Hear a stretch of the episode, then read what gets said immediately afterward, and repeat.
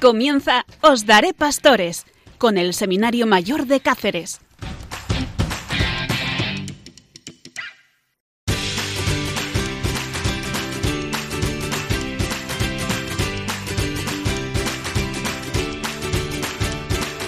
Bueno, y por la noche os daré pastores, cómo no, porque eh, todos nosotros estamos siempre enganchados a el reino de Dios que nace del corazón de Cristo. Tened los mismos sentimientos del corazón de Cristo. Esto es, os daré pastores. Aquí en Radio María, porque la radio de la Madre, amante de los sacerdotes, es aquella que continuamente está en pos de aquellos que son como sus hijos. Y con una parrilla preciosa que ahora os voy a comentar. Os daré pastores. Siempre comenzamos con una oración. Después hablamos de San Juan de Ávila. Hoy, en este testimonio de los santos sobre la persecución. Otra sección se llama Acompañamiento Espiritual, hoy sobre la dimensión humana y con nuestro Padre Espiritual, Don Afrodisio.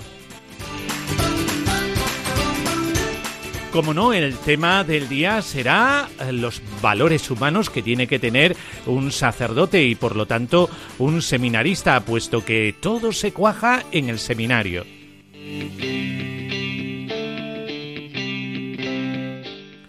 Y testimonios vivos. El testimonio de un sacerdote de la diócesis de Coria Cáceres, don Jaime Rubio Pulido.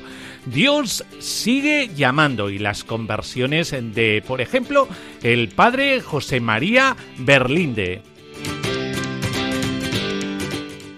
Hablamos de amistad y hoy lo vamos a hacer también con otro padre, el padre Policarpo García, que es vicario o Díaz, perdón, Policarpo Díaz y que es eh, vicario de pastoral de Salamanca. Y esto es el programa Os daré pastores, según mi corazón, como no, el corazón de Cristo, eh, del que emana toda la fuente de esta riqueza que se nos da en la iglesia.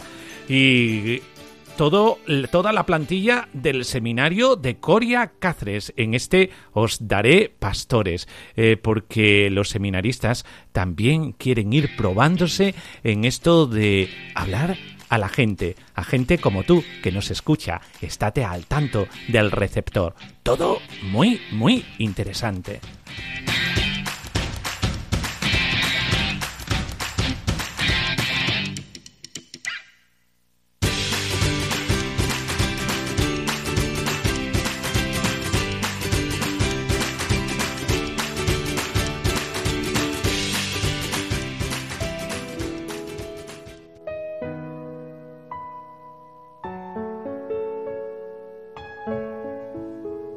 Oración.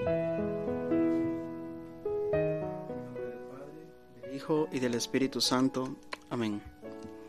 Señor Jesús, Pastor de nuestras almas, que continúas llamando con tu mirada de amor a tantos y a tantas jóvenes que viven en dificultades del mundo de hoy. Abre su mente para oír entre tantas voces que resuenan a su alrededor, tu voz inconfundible, suave y potente, que también repite hoy, ven y sígueme. Mueve el corazón de nuestra juventud a la generosidad y hazla sensible a las esperanzas de los hermanos que piden solidaridad y paz, verdad y amor. Orienta el corazón de los jóvenes hacia la radicalidad evangélica, capaz de revelar al hombre moderno las inmensas riquezas de tu caridad María, humilde sierva del Altísimo, hija predilecta del Padre, que te ofreciste al Dios omnipotente para la realización de su designio de salvación. Infunde confianza y decisión en el corazón de los niños y de los jóvenes, para que respondan a la llamada y entreguen su vida al servicio de Dios y de los hermanos. Pedimos que siempre hayan muchos y santos sacerdotes que guíen al pueblo cristiano por el camino de la vida. Llámalos con tu bondad para atraerlos a ti. Préndelos con tu dulzura para acogerlos en ti. Envíalos con tu verdad para conservarlos en ti. Amén.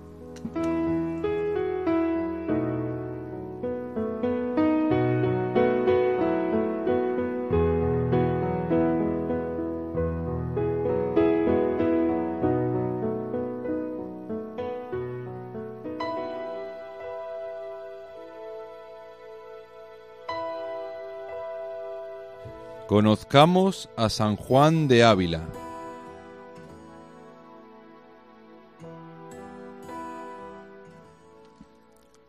Acusado por la Santa Inquisición de Sevilla de iluminismo y erasmismo, en el año del Señor de 1532, el maestro Juan de Ávila es recluido en el castillo San Jorge de Triana, presidio inquisitorial desde hacía medio siglo, lugar angosto, insano y húmedo.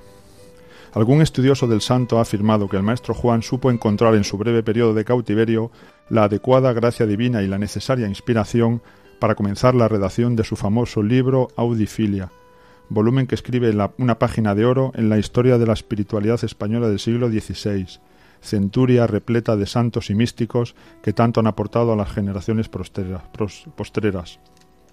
La sociedad de la época se encontraba en un ambiente de estricta vigilancia y persecución por parte del Santo Oficio contra todo rastro de luteranismo y otros tipos de pensamiento disidente tomado como posible herejía. En medio de este, de este caldo de cultivo, lleno de suspicacias contra cualquier doctrina sospechosa de heterodoxia, Juan es acusado, entre otras cosas, de no explicar en sus sermones correctamente el misterio de la Eucaristía, de tergiversar el sentido de la escritura, de aconsejar la, oración mental antes que la vocal, de reiteradas imprecaciones contra los ricos, a los que acertadamente y con vistas a su conversión negaba el cielo, o también de presentar como mártires a los siervos de Dios injustamente quemados en la hoguera por herejes. Durante su estancia en prisión, el santo redactará una de sus mejores epístolas a sus discípulos y feligreses de Écija, que se sentían muy afectados por su situación, con el siguiente título a unos sus devotos afligidos por una persecución que se había levantado, animándolos mucho al amor de la cruz, a imitación de Cristo, de la cual imitación habla admirable y regaladamente. El santo, para fundamentar su teología de la gracia en tiempos de tribulación, toma un pasaje de la segunda carta a los Corintios en la que el apóstol Pablo nos, exhorta a consolar a los afligidos del mismo modo que Dios nos consuela a nosotros. El maestro Juan afirma lo siguiente Oh hermanos míos muy y mucho amados, Dios quiere abrir vuestros ojos para considerar cuántas mercedes nos hace en lo que el mundo piensa que son disfavores, y cuán honrados somos en ser deshonrados por buscar la honra de Dios, y cuán alta honra nos está guardada por el abatimiento presente, y cuán blandos, amorosos y dulces brazos nos tiene Dios abiertos para recibir a los heridos en la guerra por Él, que sin duda exceden sin comparación en placer a toda la hiel que los trabajos aquí pueden dar. Qué hermoso modo tiene nuestro querido maestro Juan de Ávila de animar a los fieles de su época y al hombre actual a perseverar en la búsqueda de Dios en medio de las dificultades de la vida. Nosotros, los cristianos, pensamos que toda tribulación, todo sufrimiento, toda angustia presente, en nada debe ser considerada en relación a la gloria que se ha de manifestar en presencia de nuestro Señor Jesucristo, cuando presenciemos unos nuevos cielos y una nueva tierra. Así sea.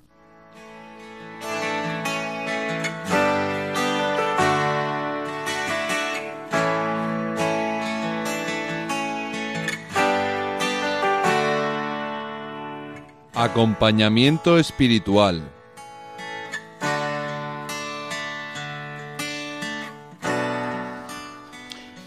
La Iglesia siempre ha tenido un interés muy especial en la formación de sus sacerdotes, ya que ellos van a ser los intermediarios entre Dios y los hombres, son los pontífices, es decir, los puentes que unen dos orillas, la humana y la divina.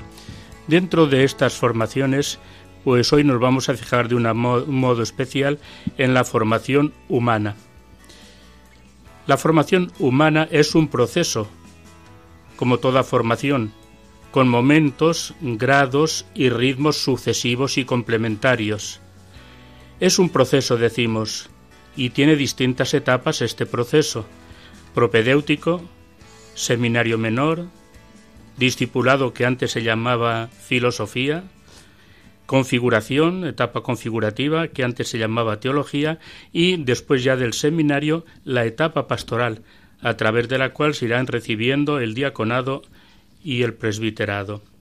Este proceso debe ser integral, es decir, que abarque a toda la persona en su totalidad, con sus cuatro dimensiones. Ha de ser también unitario, ya que el hombre es uno y la formación va dirigida a la unidad de la persona. Ha de ser también globalizante, en cuanto unifica de forma armónica las distintas situaciones y conductas por las que atraviesa la persona humana, y siempre dice relación a la comunidad a la que va a ser destinado. Formación humana. Si no hay una base, no puede haber nada que se sustente encima de ella. La formación humana es la base sobre la cual se van a sustentar las demás dimensiones, sobrenatural o espiritual, intelectual y pastoral. Sobrenatural, como la misma palabra dice, sobre lo natural, sobre lo humano. Es decir, que si ponemos algo sobre una base que se quiebra, que se rompe, que no soporta nada, entonces se vendrá abajo. Precisamente, si no hay virtudes naturales o virtudes humanas, no se podrá edificar nada consistente.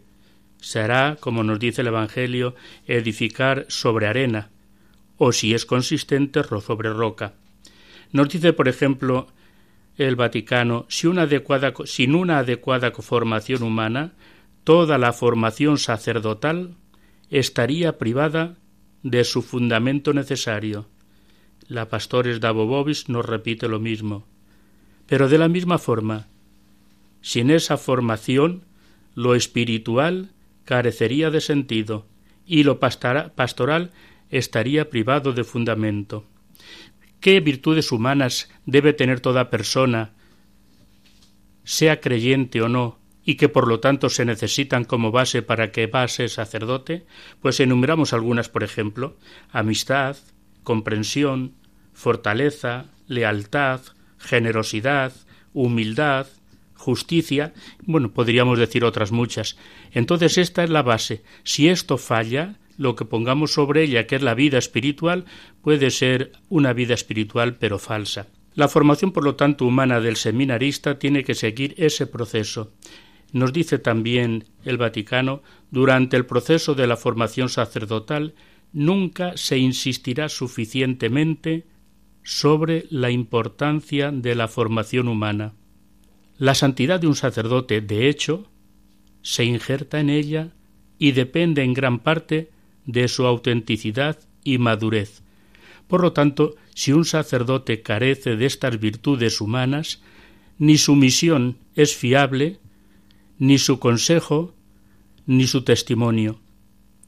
Esto quiere decir que en esta dimensión humana el seminarista tiene que educar su carácter, crecerá en la fortaleza de ánimo y aprenderá a ejercitarse en las virtudes humanas como la lealtad, el respeto por la justicia, la fidelidad a la palabra dada, la amistad y la amabilidad en el trato con los demás, la discreción, saber guardar el secreto, y la caridad en todas sus conversaciones. Por lo tanto, la dimensión humana representa la base necesaria y dinámica de toda la vida sacerdotal. ¿Por qué? En primer lugar, porque esto nos asemeja a Cristo, que era el ejemplo de todas las virtudes, perfecto en el trato con los demás. En segundo lugar, porque las cualidades personales ayudan en la relación como sacerdote. Si un sacerdote no es de fiar, si un sacerdote carece de estas cualidades, no se van a fiar mucho de él. Y tercero, la misión, porque está destinado a ser un testimonio ante los demás, ante su pueblo. La formación humana, por tanto, es el fundamento de toda la formación sacerdotal. Esta formación abarca, abarca el aspecto físico, como la salud, la alimentación, el descanso. Abarca también el aspecto psicológico, como el equilibrio afectivo, el dominio de sí y una sexualidad bien integrada. Y abarca también el aspecto moral, que llega a ser una persona responsable, capaz de tomar decisiones justas y juicio recto, y equilibrado de las personas y de los acontecimientos, puesto que tiene que enfocar muchas veces lo que la gente venga a preguntarle o el consejo que tenga que dar. Por lo tanto, tiene que ser una persona de juicio recto y decisiones equilibradas. Otro aspecto importante que recalca la nueva ratio es la formación humana, el conocimiento y la familiaridad con la realidad femenina, así como en el trato maduro y equilibrado con hombres y mujeres de cualquier edad y condición social. El documento pontificio termina diciendo que el seminario es una escuela de humanidad y de fe. Escuela de humanidad y de fe donde se enseña a que el futuro sacerdote sea sociable, atento, comprensivo, sin traumas afectivos que después resulten en problemas. Cada dimensión, en este caso la formación humana, no debe presuponerse. Nos dice también la nueva ratio que el que no tiene la formación humana no debe seguir adelante, no puede ser sacerdote, y que no se debe presuponer, sino que hay que verificarlo. Si lo sobrenatural se asienta en lo natural, si falla lo natural, es decir, lo humano, la espiritualidad carecería de sentido. Sería una falsa espiritualidad. Primero el hombre, después el cristiano. Primero, tener las virtudes propias de toda persona, sinceridad, honradez, servicio, solidaridad, y después las virtudes propias de un buen cristiano y un sacerdote ejemplar que sigue los pasos de Cristo.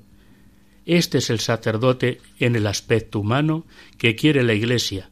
Es el sacerdote que debe ser un testigo y un puente entre Dios y los hombres, un sacerdote del que sus fieles pueden fiarse.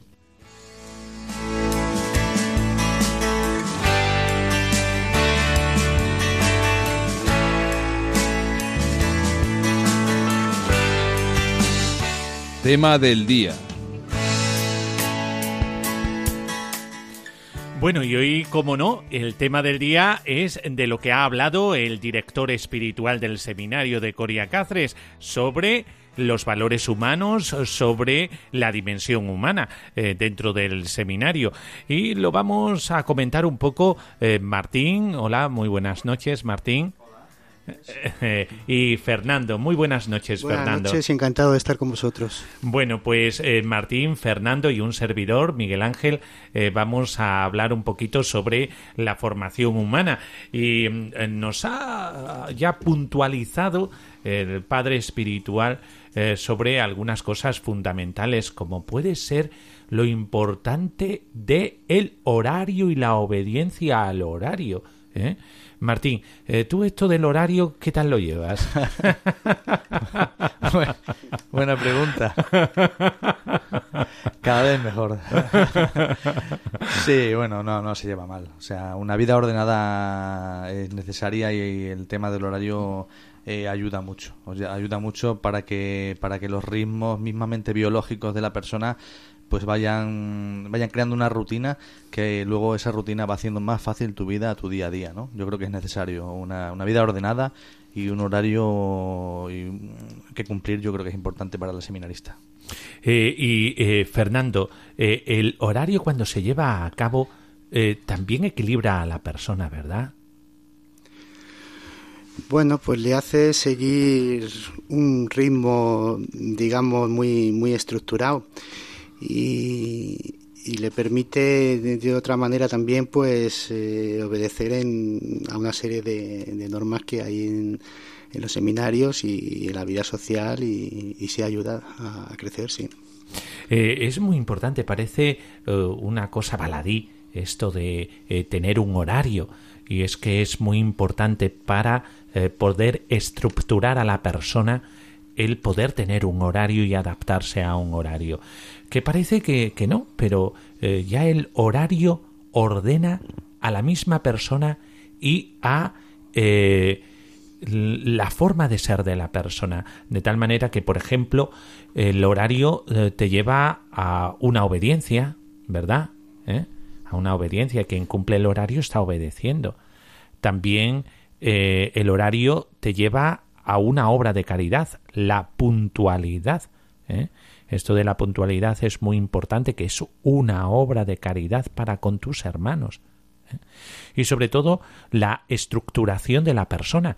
Eh, si tú tienes un horario, tendrás un orden en tu vida y podrás ordenar otras estructuras personales eh, más interiores. Por lo tanto, algo que parece estructural y superficial como es el horario, habla mucho eh, en esta dimensión humana.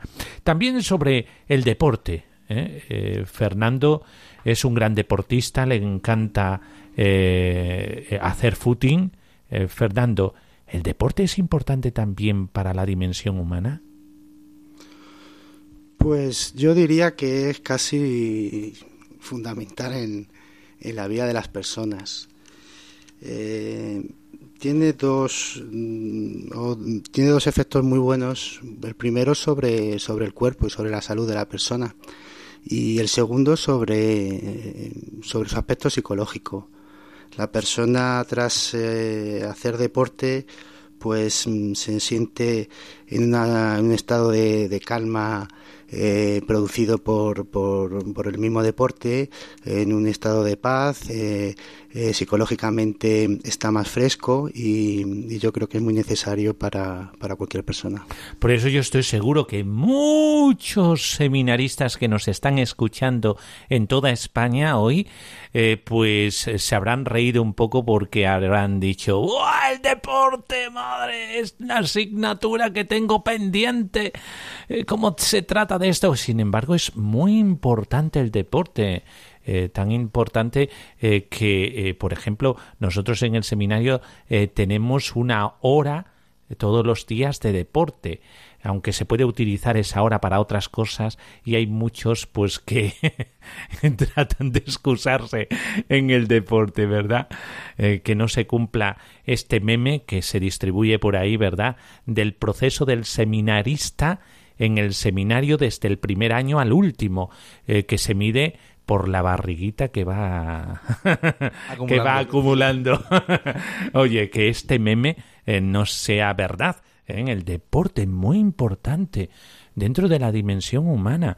El deporte te lleva a una disciplina, el deporte te lleva al sacrificio, el deporte eh, te lleva a considerar tu cuerpo, eh, porque es, eh, es, necesario que el sacerdote, el futuro sacerdote, tenga buena salud para poder realizar su labor pastoral. Y Martín, otro aspecto dentro de la formación humana, la alimentación.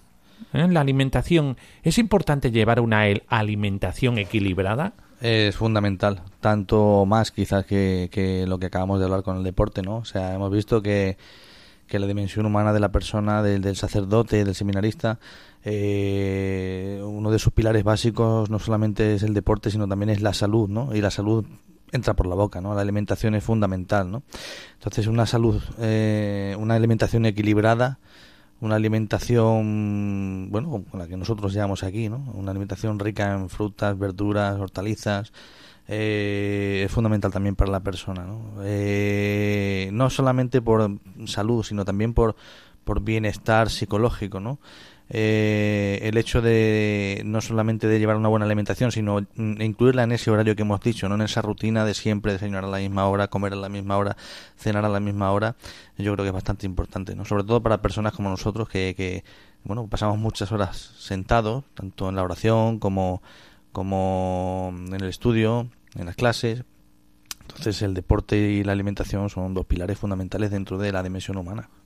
Eh, por eso eh, deporte y alimentación eh, se complementan.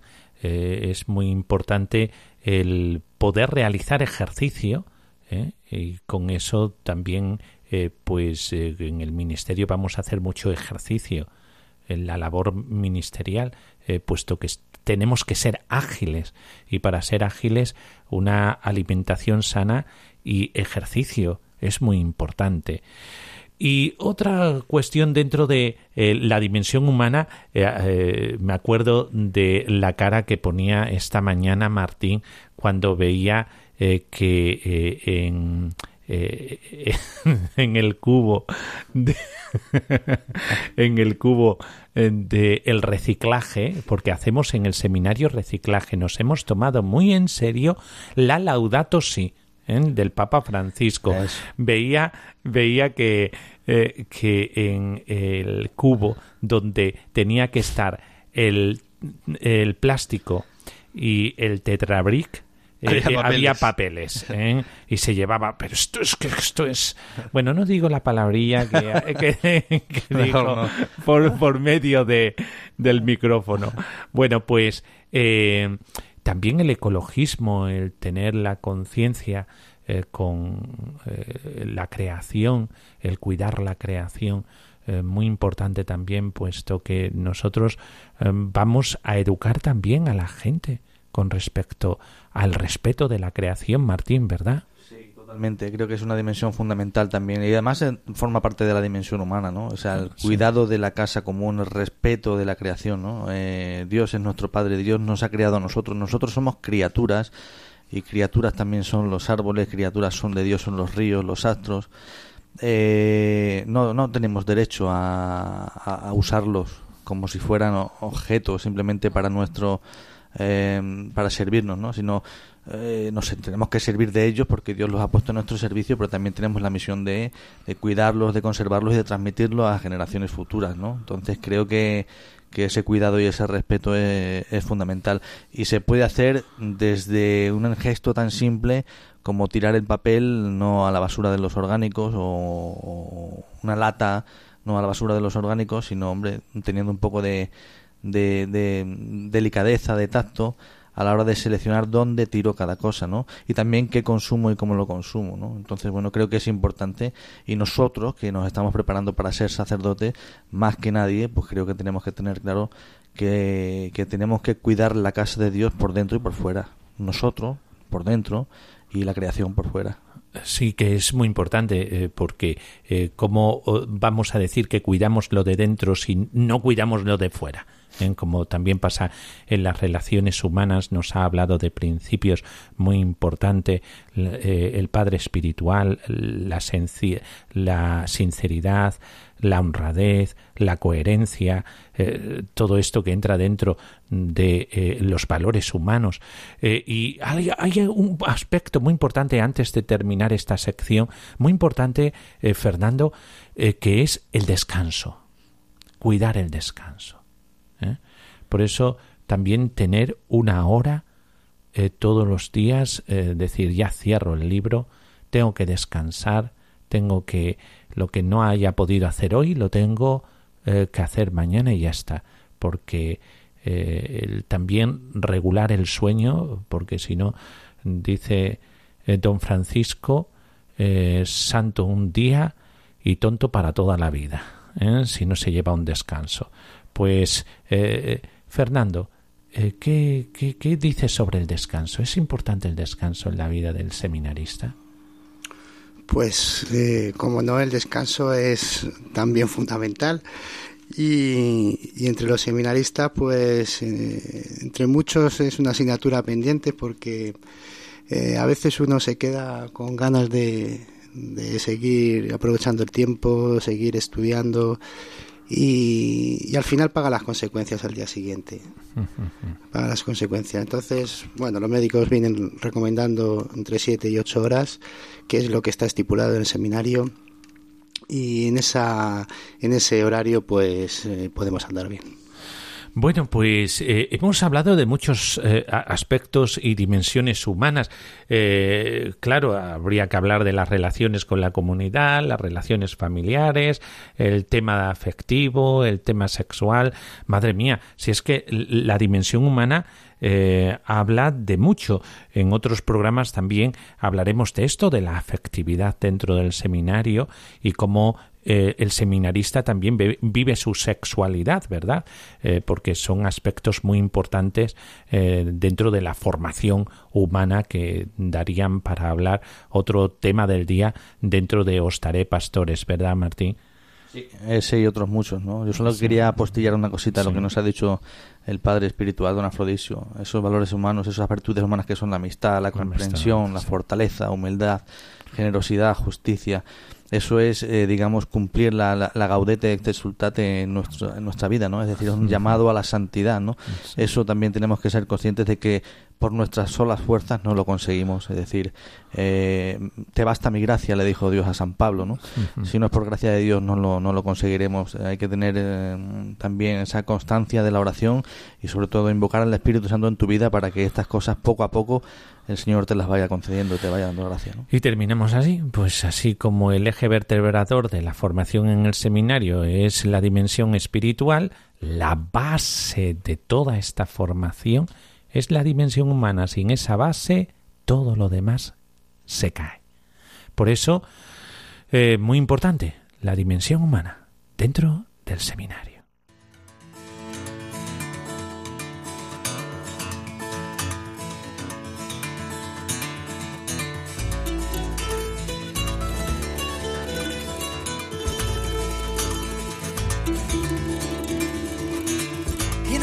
Bienaventurados los que aman.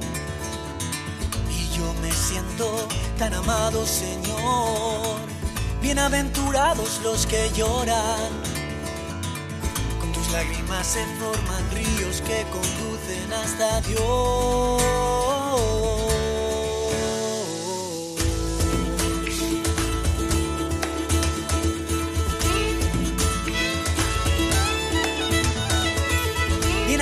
Bienaventurados los que buscan la paz. Y tu paz trajo la paz a mi pobre corazón.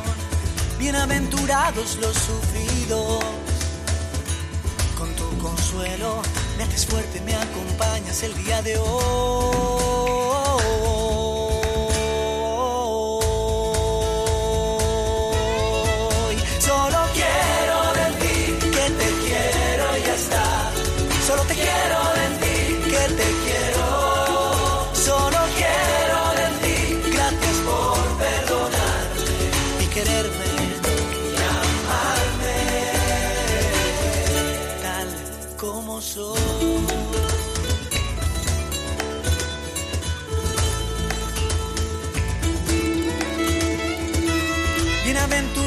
Los misericordiosos, porque de tu perdón alcanzo yo mi perdón. Bienaventurados los limpios, porque con tu perfume me acerco cada vez más a Dios.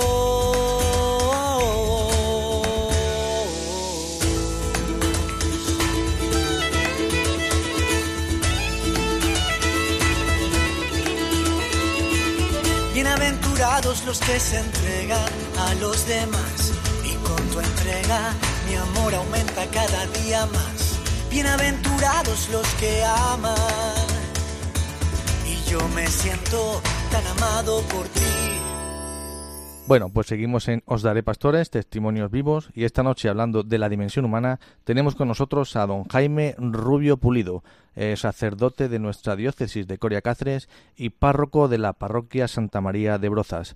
Eh, don Jaime, ¿está ahí? Aquí estoy, buenas noches, un cordial saludo. ¿Cómo estamos? ¿Bien? Muy bien, adiós, gracias, en la tarea cotidiana, un día a día. Muy bien, don Jaime, para que le conozcan un poquito los oyentes de Radio María, eh, ¿quién es usted?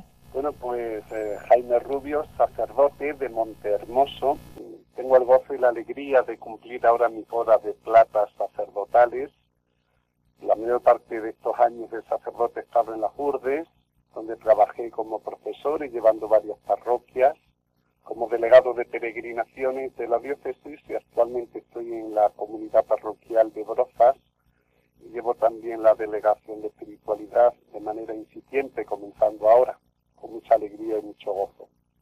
Muy bien, don Jaime, pues estamos hablando esta noche aquí para que todos nuestros oyentes nos escuchen de la dimensión humana, la dimensión humana del sacerdote. Eh, muy importante, porque la iglesia la componemos humanos, hombres y mujeres normales de carne y hueso, ¿no es así?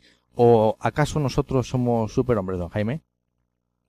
Bueno, pues gracias a Dios somos hombres y mujeres normales, sencillos, los que creemos en el Dios del amor y de la ternura, proyectados a vivir una vida nueva en el corazón de Cristo, con mucho entusiasmo, mucha ilusión, con reconociendo nuestras debilidades, pero no, no somos superhombres, no somos supermujeres, somos personas humildes y sencillas, con la alegría y el gozo de haber descubierto que alguien nos ama entrañablemente.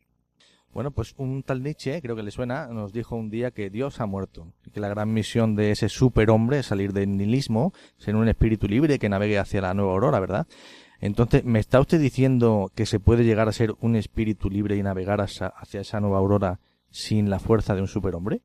Ciertamente, creo que el nihilismo, el mundo de sin valores, el mundo sin raíces, bosqueza de aburrimiento, creo y lo creo firmemente que, que Nietzsche ha muerto y Dios vive, ¿no?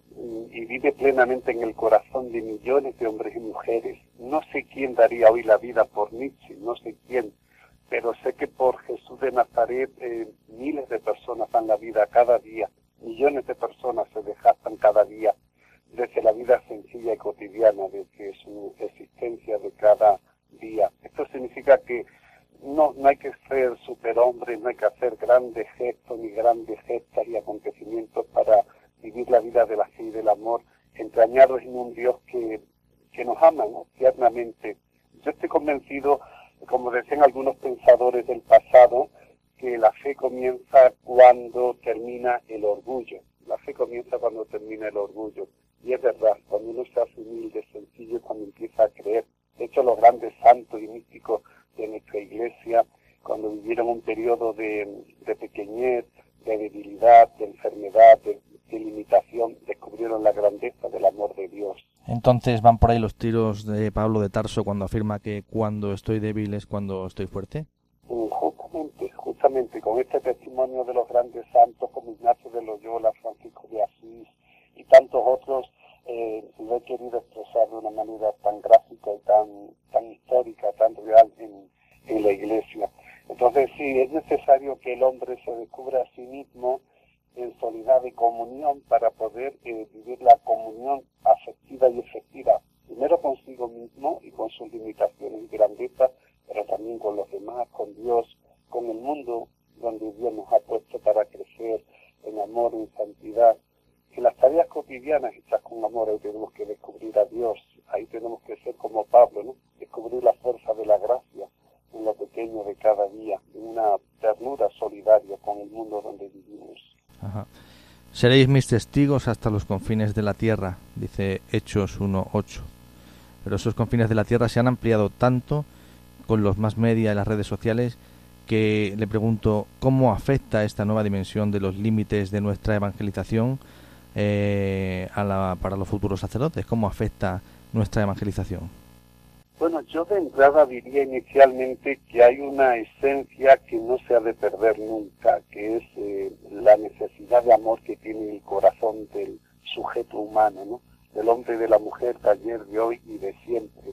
La evangelización pretende precisamente llenar el corazón, ese vacío que tiene el corazón humano, esa sed que tiene de amor, de ternura, de felicidad, de sentirse acompañado, restaurado, sanado eso es lo que nos proporciona precisamente el buen Jesús, el Señor. Y a eso va encabezada la, la evangelización, la buena noticia del amor de Dios. Ahora, que es verdad que no hay fronteras para anunciar esta buena noticia y que a tiempo y a destiempo, como decía el apóstol de los gentiles, tenemos que usar los medios que estén a nuestro alcance para llevar esta buena noticia de una fe que sana, que libera, que reconstruye al sujeto humano y hay que llevarla en todo tiempo, en todo lugar, con un corazón decidido, con una alegría mm, desenfadada, natural, una alegría que nace de un corazón que se siente amado. Y para mí, evangelizar no buscando el éxito, que el éxito no es una palabra cristiana, sino la fecundidad. Y la fecundidad la da la gracia, la da Dios siempre, ¿no? Nosotros somos instrumentos y Él es el que hace fecunda la labor de nuestras manos, solamente Él. Eh, siempre es un placer hablar con usted. Eh, por cuestiones de tiempo, pues tenemos que dejarlo aquí. Así que, pues nada, le doy las gracias eh, y le saludo. Que pase buena noche. Muchas gracias, con mucho gusto. Buenas noches.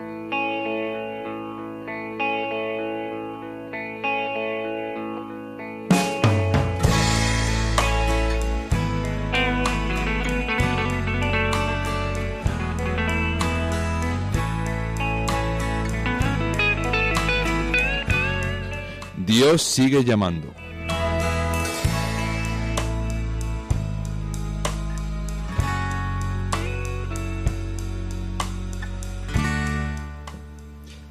En este espacio en donde queremos mostraros a personas que tras su conversión a Cristo han sentido la llamada al sacerdocio, nos fijaremos hoy en el padre José María Berlinde, sacerdote de origen belga, nacido en 1948, doctor en filosofía y teología y que en la actualidad es prior de la comunidad monástica de San José en Francia.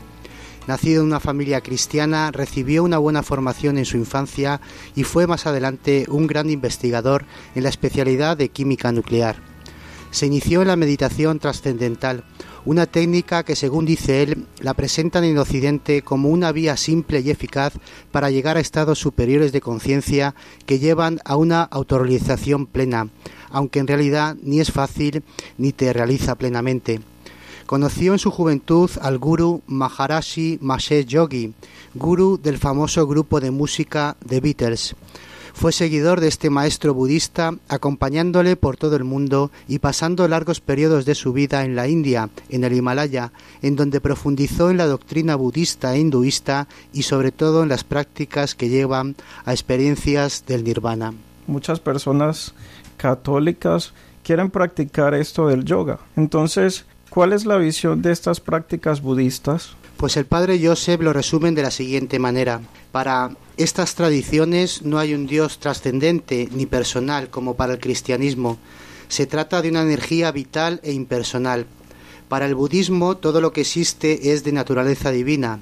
Es una energía en la que me tengo que sumergir y en la que debo de ahogar mi yo personal para lograr esa experiencia de fusión con el gran todo. Él confiesa que tuvo experiencias fascinantes acudiendo a técnicas físicas, respiratorias y psíquicas, ya sean mentales o visuales, que están diseñadas para eliminar cualquier actividad del sujeto. Es decir, si me muevo, basta con no hacerlo tomando la posición del loto. Quizás no me mueva más, pero aún estoy respirando. Pues bien, basta con controlar la respiración hasta que ya sea tal como un velo pero aún sí pienso, pues dominaré el pensamiento por medio de la recepción de mantras o de la concentración visual hasta que finalmente ese yo mío desaparezca. Conseguido todo esto, no hay sufrimiento, puesto que no hay un yo que sufra. Debe ser muy tentador la experiencia de no sufrir.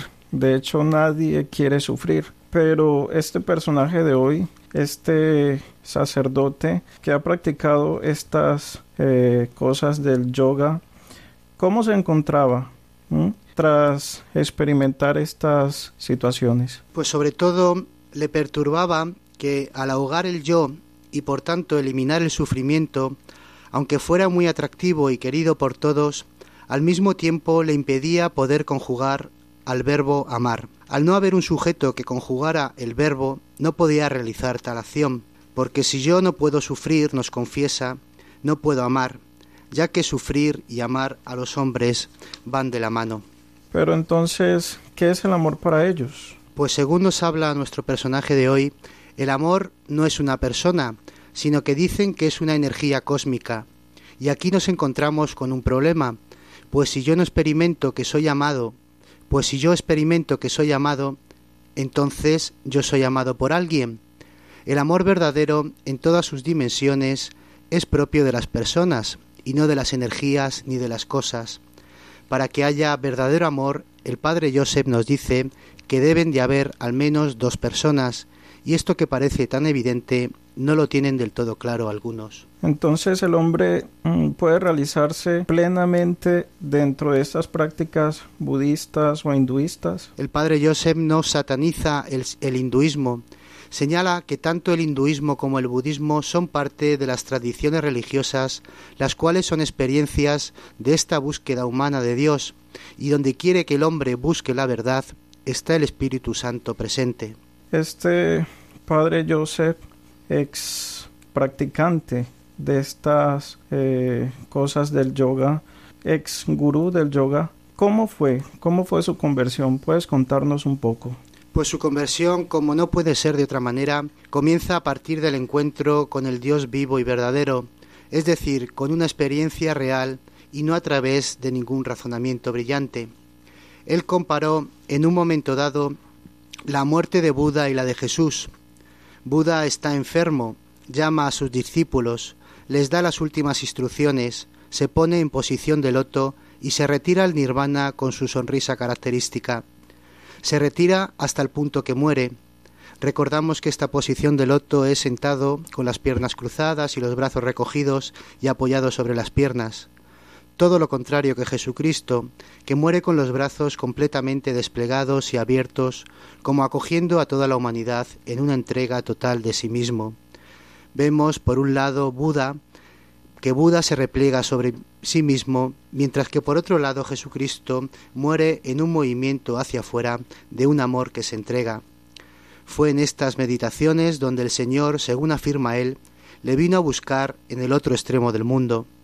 Confiesa que es una experiencia difícil de contar, pero que percibió fuertemente en su interior la presencia de Dios Padre que le preguntaba, Hijo mío, ¿cuánto tiempo me harás esperar? Experimentó con gran fuerza que Dios le amaba incondicionalmente, de que no había, según relata, ninguna sombra de juicio en la presencia con la cual se encontraba él allí, que no era sino pura compasión y misericordia. Abandonó al guru y a la India, y tras un periodo de discernimiento entró en el seminario en donde fue ordenado sacerdote en el año 1983. Y hasta aquí, queridos oyentes, nuestra historia de hoy que espero os haya gustado. Nos quedamos con este mensaje de misericordia tan común en tantos convertidos. Un abrazo y hasta pronto.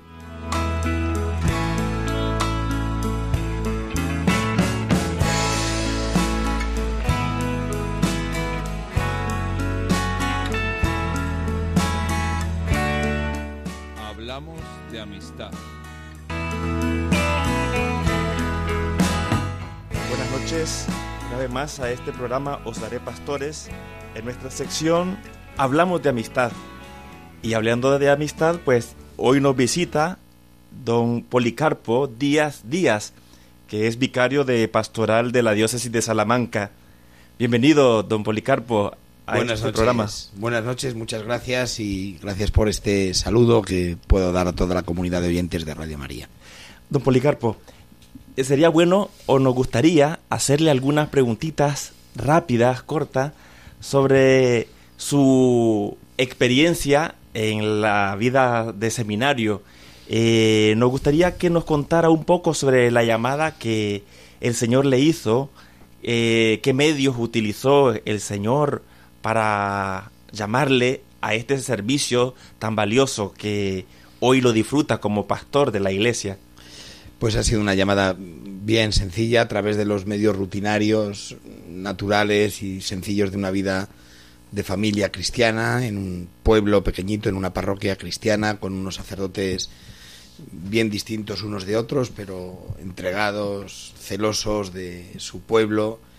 Y en un momento determinado mi madre eh, ve que el ambiente en mi pueblo, Guijuelo, estaba complicado, estaba empezando a haber un ambiente eh, de distanciamiento a la fe en los chavales, en los adolescentes y jóvenes, y ella quería para mí una salida distinta y habló con el párroco y entre los dos lo liaron y Dios se sirvió de ellos para llevarme al seminario y allí en el seminario ya Dios lo hizo todo, lo demás, una familia, un ambiente precioso, una vida de oración que me fascinó, una educación en valores cristianos, evangélicos, una belleza. Y bueno, pues ahí empezó todo. Luego, pues como todas las historias, Dios ha ido sirviendo de tanta gente, de tantos acontecimientos, incluso de tantos pecados, para ir configurando en mí un corazón de pastor.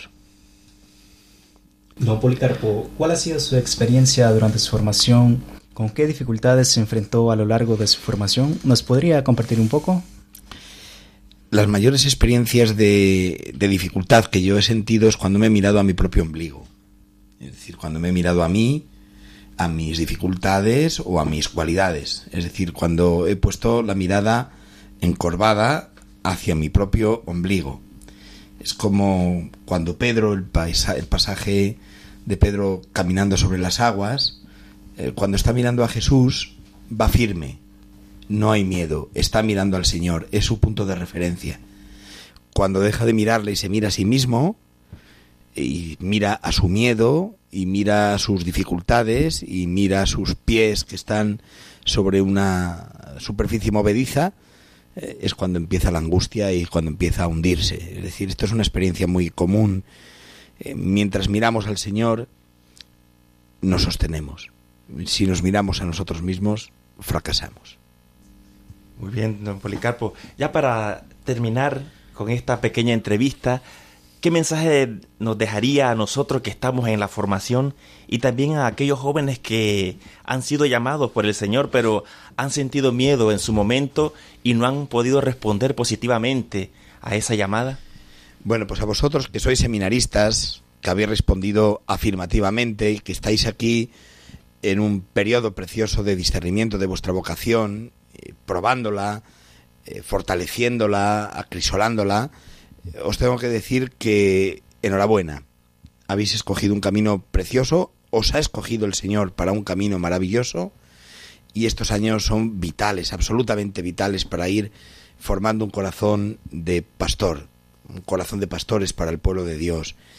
Los que no han escuchado por miedo, por cobardía, por creer que son mayores las dificultades que las ventajas, yo les diría que dieran un salto.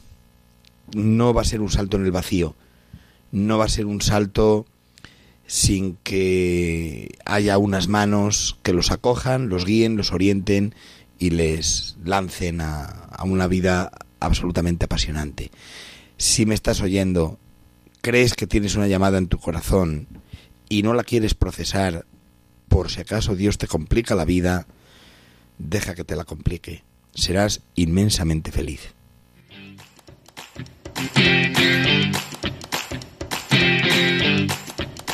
Bueno, y hasta aquí la parrilla de Os Daré Pastores y nos despedimos, cómo no, con la bendición. La bendición de Dios Todopoderoso, Padre, Hijo y Espíritu Santo, descienda sobre vosotros. Desde aquí, desde esta savia nueva de los seminaristas de Coria Cáceres, hasta el próximo día, aquí en Radio María, en Os Daré Pastores. Así concluye Os Daré Pastores, hoy con el Seminario Mayor de Cáceres.